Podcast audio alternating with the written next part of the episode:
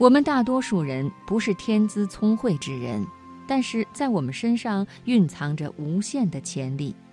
挖掘好这些潜力，你就可以拥有无限可能的人生。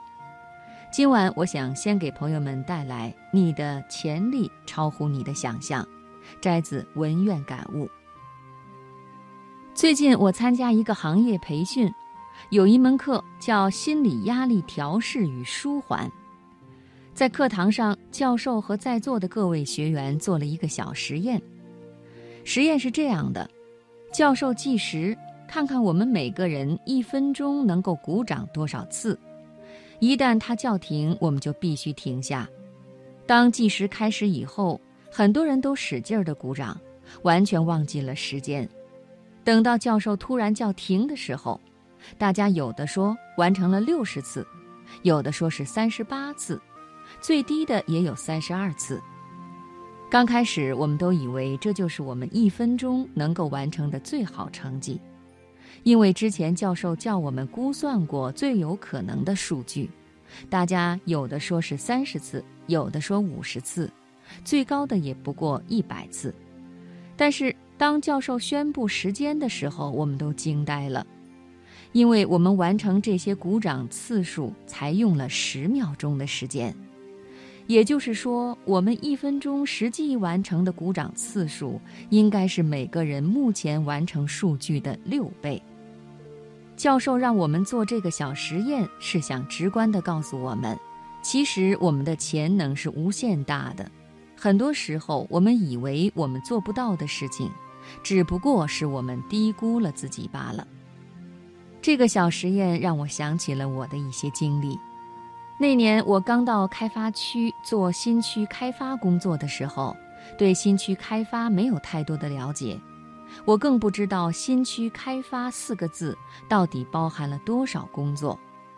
那时候我曾经一度担心自己不能胜任本职工作，可是形势逼人上进，既然选择了这个工作，就得无论如何都要逼迫自己去学习和提升。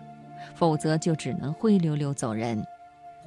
那些日子，从征地拆迁、项目前期工作、项目招投标到土地交易，每一项工作我都要求自己务必要学透、吃透文件，理清工作流程，掌握工作方法技巧，做到人家一问就能快速准确的回答。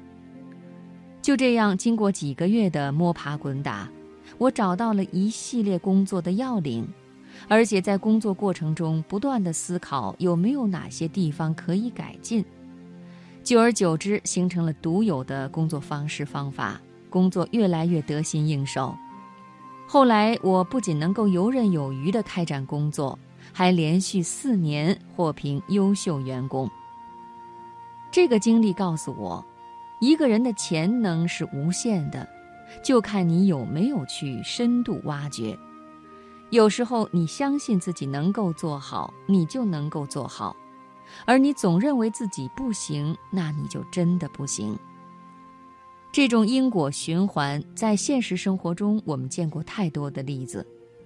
比如大家一起开会讨论某个问题，如果你总是躲到角落，那么。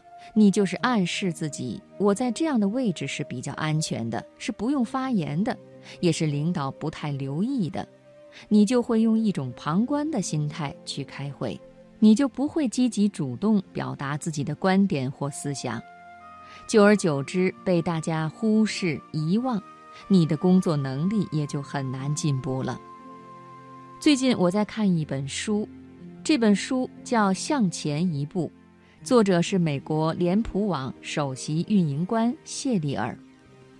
他说，很多时候女性在表达自己的时候，总是不够积极主动，也不够自信，总是觉得自己和男人们相比没有那个能力和优势，所以总是不敢坐在桌子最前面表达自己的观点。这是一种消极的心理暗示。